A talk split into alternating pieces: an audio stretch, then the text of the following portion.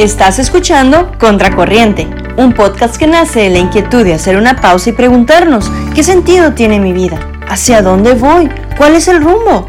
Compartiré contigo mis propias historias y juntos descubriremos que ser diferente no es tan malo. Soy Lili Rivas, te invito a que te pongas tus salvavidas y te atrevas a nadar contracorriente.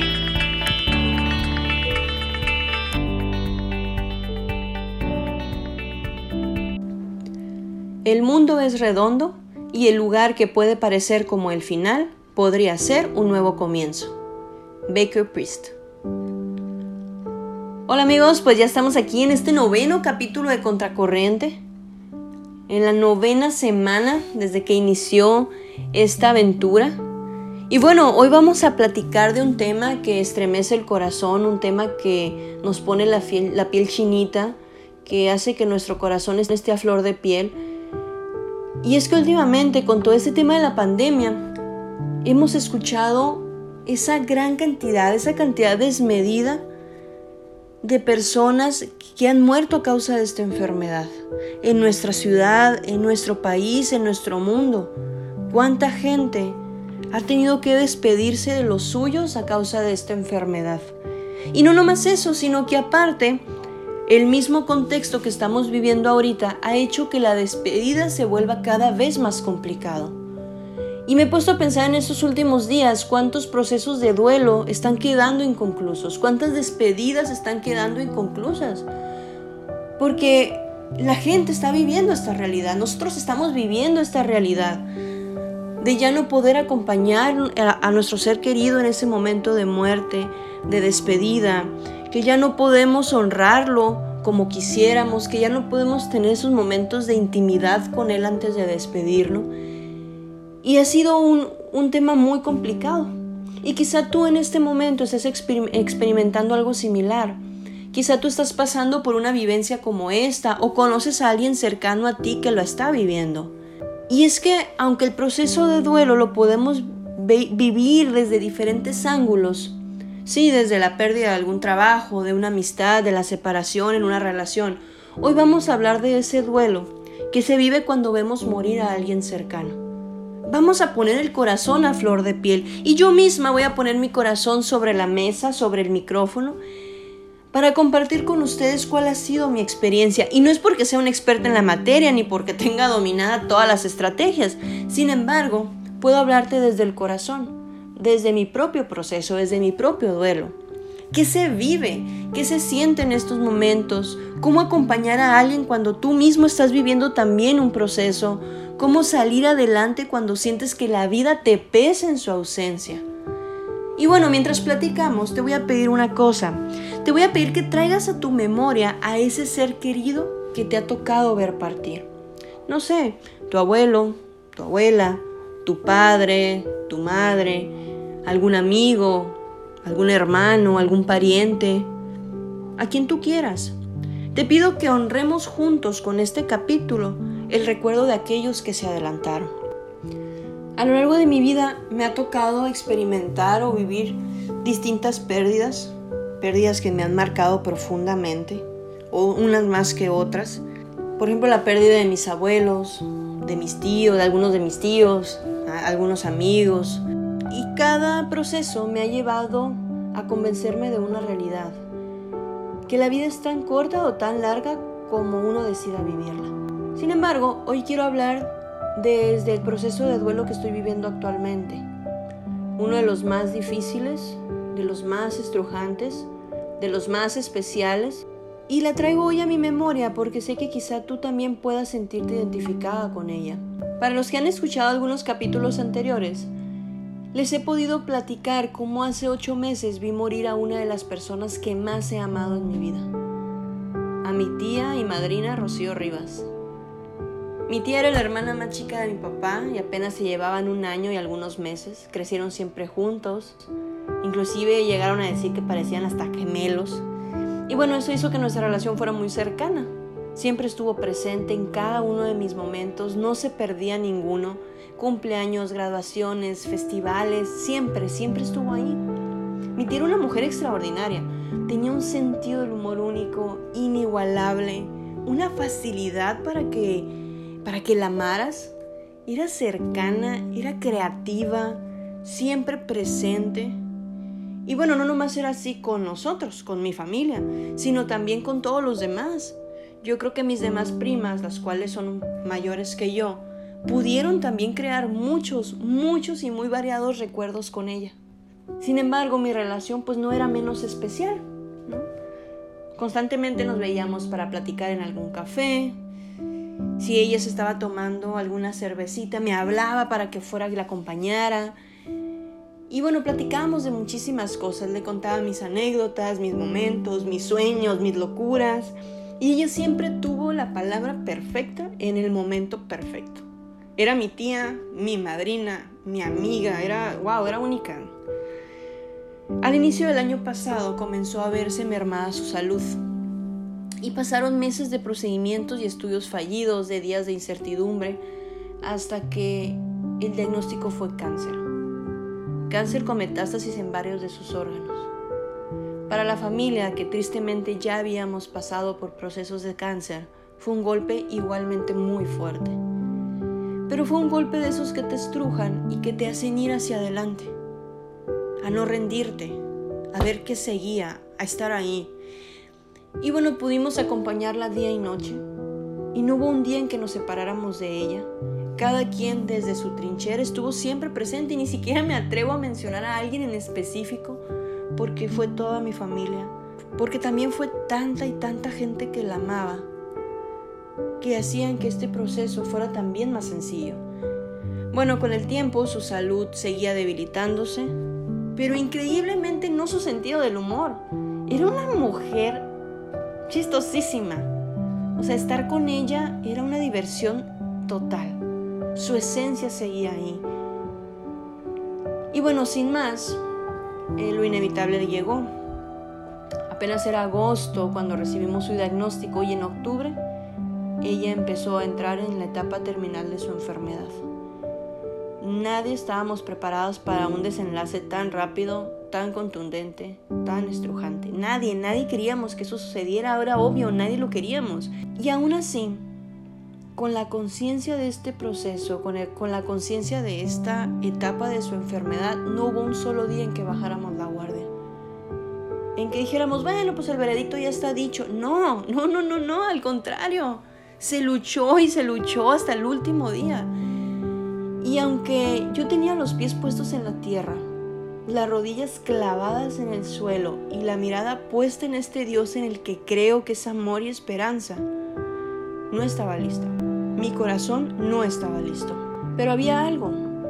En los roles que cada uno de mis familiares fue adquiriendo, sí, el que llevaba las cuentas, el que hablaba con el médico, el que recogía los estudios, el que hacía las guardias. El mío era ser pilar para ella de una forma especial, desde el ámbito de la fe. Y yo comprendí que los pilares son fuertes y no se caen. Entonces yo debía ser fuerte y no caerme. Cada una de mis primas, de mis tíos, mis papás, tienen su propia vivencia de este momento, su propia visión, sus propios recuerdos. Pero entre los míos, tuve muchas pláticas con mi tía puerta cerrada. Muchas y muy variadas pláticas a corazón abierto y me permitió compartir con ella de un modo más cercano su proceso de despedida. Chula, como ella me decía, ¿Cómo es el cielo? Chula, el tiempo se acerca, tengo miedo. Chula, ya me voy a ir. Chula, ayúdame a irme en paz. Chula, estoy lista. Y como estas frases, muchas, muchas otras. Yo no era experta en el tema, eso estaba clarísimo, pero sí conocía de fe, sí conocía de amor, sí conocía de una vida eterna prometida para todos. Y desde estas ideas se fueron formulando grandes momentos. Sin embargo, yo no estaba lista. El día que murió, el día 8 de octubre, quedó solo así, dormidita en su casa, en su habitación, en su cama, rodeada de su familia. Dios, no sabía lo que ella me estaba enseñando incluso con su partida. Y bueno, los días que siguieron no fueron más sencillos, las despedidas no fueron más llevaderas y su ausencia no se hizo más normal. Dolía y dolía mucho. cada quien empezó este camino de vivir su duelo. Cada quien desde su realidad tomó una postura diferente. Algunos quizá desde la tristeza, otros desde el enojo, otros desde la culpa, desde la ira. Y en mi rol, pues no solo tenía que vivir mi propio duelo, sino también acompañar desde mi trinchera el duelo de otros. Qué difícil tarea, qué difícil tarea cuando no solo tenemos que sanar nuestro corazón, sino acompañar ese proceso de sanar el de otros. Y de esta experiencia comprendí lo siguiente, y que espero que de verdad a ti te sirva. La muerte es algo inevitable. Sabemos que moriremos algún día. ¿Quién se irá primero y cómo se irá? Eso es algo incierto. Sin embargo, el ser humano que sí tiene la conciencia de que un día se irá, vive como si no fuera a morir y muere como si no hubiera vivido. Vive desperdiciando sus días, caminando como si fuera eterno, como si las oportunidades lo fueran, como si su gente también lo fuera. Se nos olvida esta realidad, se nos olvida que la muerte es inevitable. Sabemos que llegará, que es algo natural, que es lo único seguro que tenemos, pero aún así no hay forma de poder anticiparnos a ella, no hay forma de poder sentir menos dolor o de prepararme para el dolor que seguramente vendrá después. Y es que ese dolor, esa emoción será nueva e inesperada y no podremos, no podrás evitar sentirla. Porque a partir de ese día vendrán muchas primeras veces. La primera Navidad sin ella, el primer cumpleaños, el primer aniversario. Y en ocasiones hasta podemos llegar a sentir que no debemos mencionar su nombre porque sentimos que duele. Sin embargo, yo sí creo profundamente que recordarlo no solo es con las lágrimas, sino también desde las risas, desde los recuerdos, desde la esperanza. Es necesario permitirse vivir este proceso de duelo. Elizabeth de Kubler-Ross, psiquiatra suiza, publicó en 1969 un libro llamado On Death and Dying, sobre la muerte y el morir en donde describe por primera vez las cinco etapas que el ser humano atraviesa en el proceso de duelo. El primero es la negación, y es en esta parte en donde reaccionamos ante la noticia, cuando entramos en este estado de choque emocional porque no, no queremos creer que esta noticia es cierta, porque nos cuesta entenderla, porque nos damos cuenta que algo va a cambiar, pero nos cuesta y no queremos creerla. Y muchas veces esta negación puede también venir disfrazada de cierta indiferencia. La etapa 2 es la ira. En ella pueden aparecer sentimientos de frustración, de buscar a quien echarle la culpa, no sé, a otra persona, a Dios, a alguien de la familia, a la vida, inclusive a nosotros mismos, porque buscamos culpables, porque es más fácil culpar a otros. El punto número 3 eh, o la etapa 3 es la negación. Y en esta etapa es cuando tenemos la esperanza de que nada cambie. Queremos negociar con la vida para que ésta siga igual. Pero después nos damos cuenta que no es así, que las cosas no funcionan de esta forma y pasamos a la etapa 4, que es la depresión. Y aquí es donde se asume la realidad, en donde nos damos cuenta que no está y que la vida no va a ser igual. Y con ello vienen sentimientos de tristeza y de, de desesperanza. Y ojo, eh, no está mal estar triste. Es necesario vivir esa tristeza para poder atravesar el duelo.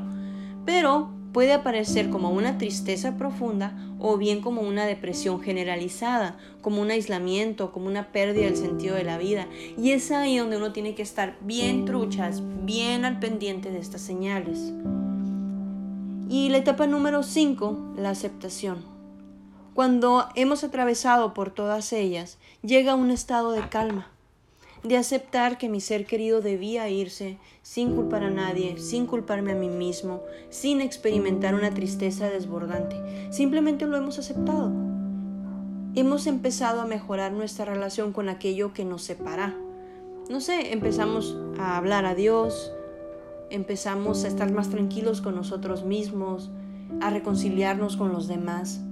Y es que en ocasiones vamos atravesando este proceso con un sentimiento de contradicción, porque queremos que la tristeza pase, pero por otro lado no queremos porque sentimos que esa es la forma correcta de recordarla, de homenajear a esa persona. Y es que eso me pasó. A mí me daba pavor olvidar todo lo que había vivido con mi tía en los últimos momentos y constantemente me dedicaba a repasar uno a uno cada detalle. Y lo pensaba uno y lo pensaba otra vez porque no quería que se me pasara un solo detalle que había vivido con ella en sus últimos días. Y claro, todo eso terminaba por hacerme sentir derrotada. Hasta que comprendí algo. Recordarla no tiene que doler pero sí puede dar fruto, mucho fruto cuando lo hacemos a través de las risas o de las huellas que dejó. Y algo hay cierto en todo esto, ¿eh? cada persona vive su proceso de forma única. No necesariamente pasa por las cinco etapas que propone la psiquiatra, o, si, o que las tenga que vivir siguiendo la receta, no, cada quien va viviendo su proceso y va haciendo camino en su propio duelo. Pero algo sí es fundamental. Nuestro duelo no es justificación para dañar al otro, o para señalar al otro, o para juzgar al otro. Debemos ser empáticos con el otro. Cada quien vive su proceso de forma distinta y que no la viva como nosotros no quiere decir que no le duele igual que a ti. Y con esto me llevo a pensar, en que a veces señalamos porque las fotografías se quitaron antes, si la ropa se regaló o no se regaló, si se cerraron sus redes sociales, si las cosas siguen o no en el mismo lugar en el que la persona lo dejó, si fuiste más o menos veces a visitar el panteón, en realidad eso no tiene importancia. Que en tu proceso no tenga esto más peso, no le des más valor a las cosas materiales que el que ya tiene no le des más valor a lo que dejó, sino a lo que todavía puede seguir haciendo en ti. Es necesario vivir el duelo sin destruir a los demás. Pero bueno, entonces, ¿cómo acompaño a mi ser querido que vive un duelo? ¿Cómo acompaño a mi amigo, a mi familiar que está viviendo esta etapa de desprendimiento y que empieza a vivir este proceso de duelo? El primero, primer paso, pide ayuda, no estás sola. Puede llegar un momento en el que ser el sostén o el pilar de alguien más nos puede sobrepasar. Puede llegar en un, momento en el que ya no sepamos qué más hacer y está bien pedir ayuda. Está bien no saberlo todo. El punto número dos, siente con la persona. No expliques, no intentes decirle que sigue porque en realidad no lo sabes. No le digas que va a estar bien porque en realidad no lo sabes. Simplemente acompaña a sentir tu presencia. Siente lo que ella está sintiendo. Y a veces con esto sirven frases como, híjole, no sé qué decirte, pero aquí estoy. Para lo que necesites, aquí estoy. Punto número 3. Cuídate para cuidar a otros. Cuando uno acompaña el proceso de otra persona, puede llegar inclusive a olvidarse de sí mismo. De olvidar comer, de olvidar eh, ir al médico, olvidar tomar sus medicamentos si es que los toma, etcétera, ¿no? Podemos olvidarnos de nosotros mismos. Pero para poder ayudar a otro necesitamos primero nosotros estar bien. Punto número cuatro, sé voluntario. Muchas veces las personas que están atravesando un proceso de duelo complicado sienten inclusive que las cosas ordinarias las sobrepasan. Entonces sé voluntario, ayúdale con eso yo te ayudo con esto, yo te ayudo con lo otro, yo te ayudo a pagar el recibo de la luz, yo te hago comida, o yo voy por tus hijos a la escuela, o yo te acompaño hoy, no sé, cuestiones muy sencillas. Quítale de encima lo que pudiera ser, entre comillas, insignificante, lo que tú pudieras ayudarle. Ojo, no es tu obligación, es por buena voluntad. Punto número 5. Muestra tu interés. No le preguntes cómo está, porque tú ya sabes cómo lo es, cómo está. Cambia mejor tus preguntas por ¿quieres hablar? ¿Quieres hacer algo diferente hoy? ¿Ya comiste? ¿Quieres tomar un café? No sé, hay muchas formas de mostrar nuestro interés. Sin embargo, en todas ellas debemos ser siempre pacientes. En muchas ocasiones queremos apurar el proceso de la gente y le decimos frases como, ay, es que ya no llores, todo está bien, ya no llores. Porque creemos que el no llorar es haber avanzado y no, qué bueno que llore y que llore mucho porque el llanto es sanador. Y si eres tú quien está viviendo este momento, llora y llora mucho, pero que esas lágrimas sean las que te limpien y no que te hundan. Bueno, verás, ya platicamos cómo acompañar a quien vive un proceso de duelo, algunos pequeños tips que podemos hacer hacia las personas que están atravesando este momento difícil. Pero, ¿y qué pasa si soy yo? Si yo soy quien está viviendo este proceso, si soy yo quien todavía estoy intentando comprender por qué mi ser querido se fue. Bueno, primer punto, aprende del dolor. Eso que estás sintiendo en este momento, este dolor es inevitable. Debemos dejar de preguntar el por qué y empezar a preguntar el para qué. Porque solo así aprendemos que todo tiene un sentido y que quizá no lo comprendemos ni lo comprenderemos a simple vista. Pero llegará un momento en el que sí. Aprendemos que el dolor es inevitable, pero que el sufrimiento es opcional. No te quedes en el sufrimiento, porque entonces ese sí te ancla y te impide avanzar. Punto 2. Dale sentido a tu dolor. Descubre que puedes ser feliz, que tú decides aprender de lo que estás viviendo y que sí, que sí es posible ser feliz a pesar del dolor. Decide por el dolor que da sentido y no por el sufrimiento. Piensa, ¿qué te motiva? ¿A qué te lleva? Ese dolor que estás sintiendo, ¿a qué te está invitando? Punto número 3, comprométete con la vida. Ya sabemos que somos la única especie que sabe que va a morir pero que actúa como si no. Pero ¿qué pasa entonces cuando convertimos la muerte en un compromiso de vida, en algo que nos lleve a preguntarnos, ¿qué estoy haciendo? ¿Hacia dónde voy? ¿Qué más puedo hacer?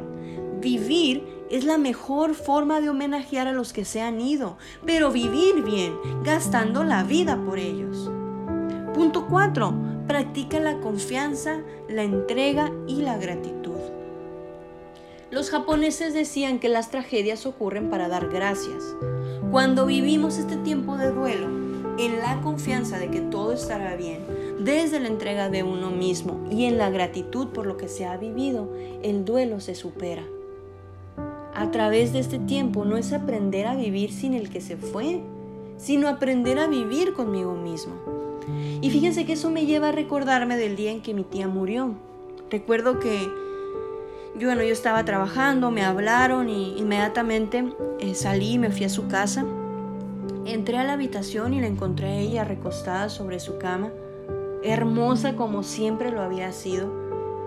Y lo único que pude hacer fue acercarme, abrazarla y decirle al oído, gracias porque hiciste todo a lo grande.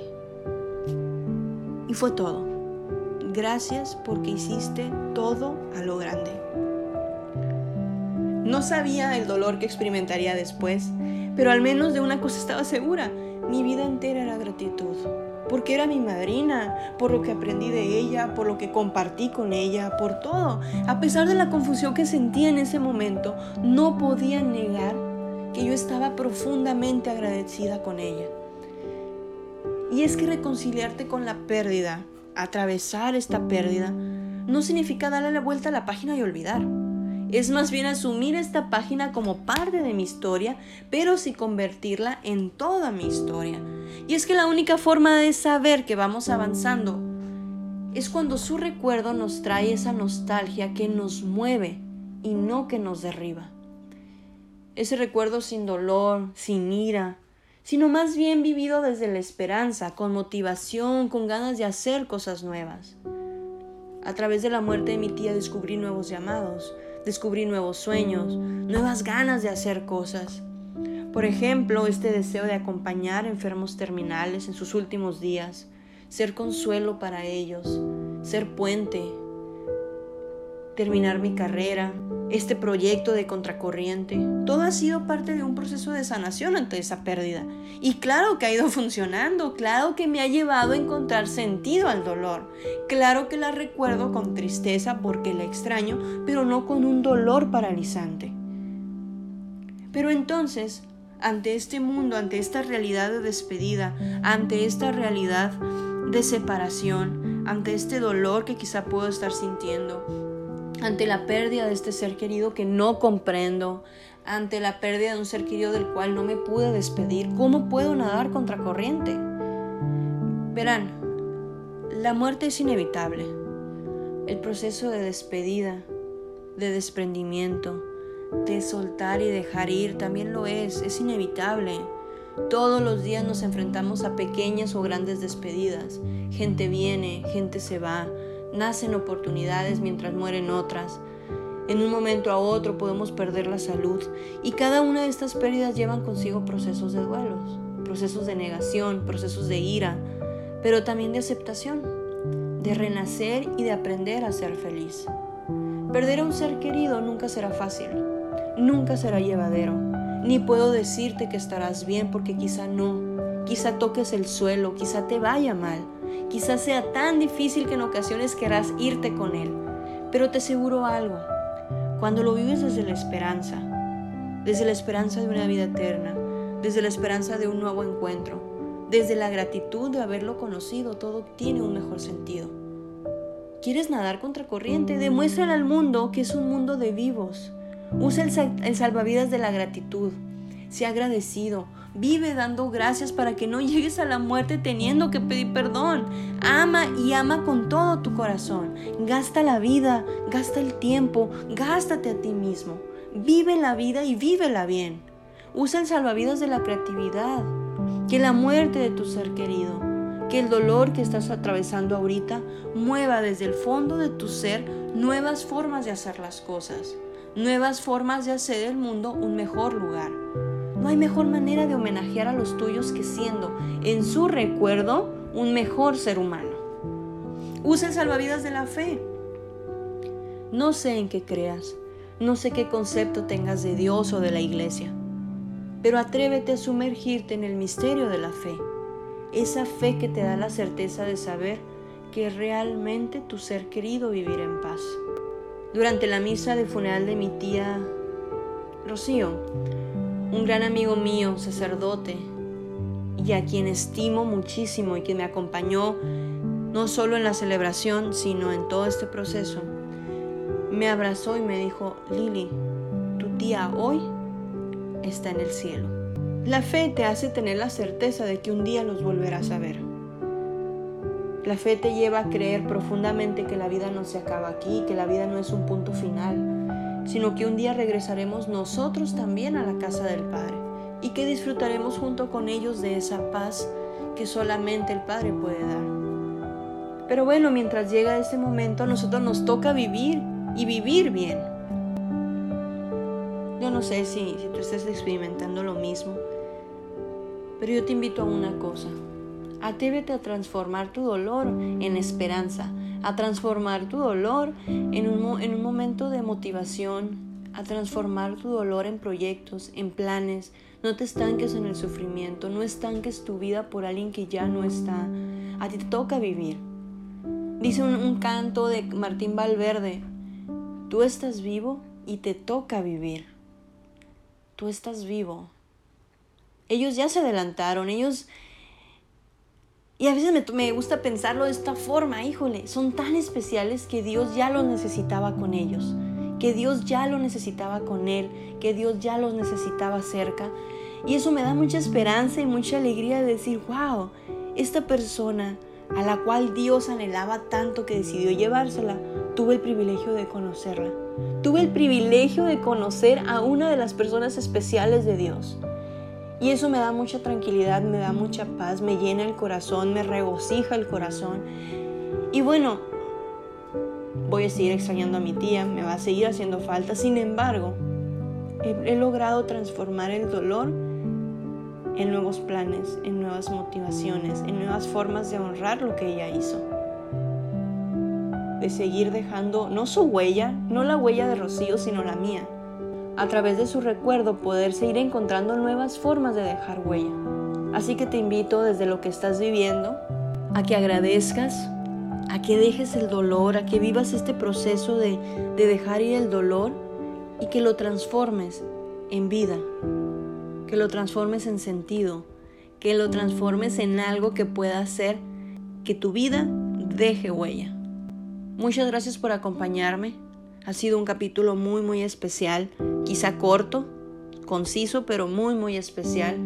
Nos vemos en el próximo capítulo y mientras hoy escucharemos una canción de Maroon 5 titulada Memories, que sin duda me trae recuerdos increíbles. Me recuerda que que son las memorias, son los recuerdos los que nos llevan a ellos. Tía Rocío, te mando un beso al cielo. Y no se olviden que para marcar la diferencia hay que nadar contra corriente. Here's to the ones that we got. Cheers. Cause the drinks bring back all the memories of everything we've been through. Toast to the ones here today. Toast to the ones that we lost on the way. Cause the drinks bring back all the memories. And the memories bring back, memories bring back your. There's a time that I remember when I did not know no pain. When I believed in forever and everything would stay the same. Now my heart feels like December when somebody say your name. Cause I can't reach out to call you, but I know I will one day. Everybody hurts sometimes, everybody hurts someday. But everything gon' be alright. Raise a glass and say, hey. Here's to the ones that we got. Cheers to the wish you were here, but you're not. Cause the dreams bring back all the memories of everything we've been through. Toast to the ones here today. Toast to the ones that we lost on the way. Cause the drinks bring back all the memories. And the memories bring back, memories bring back your.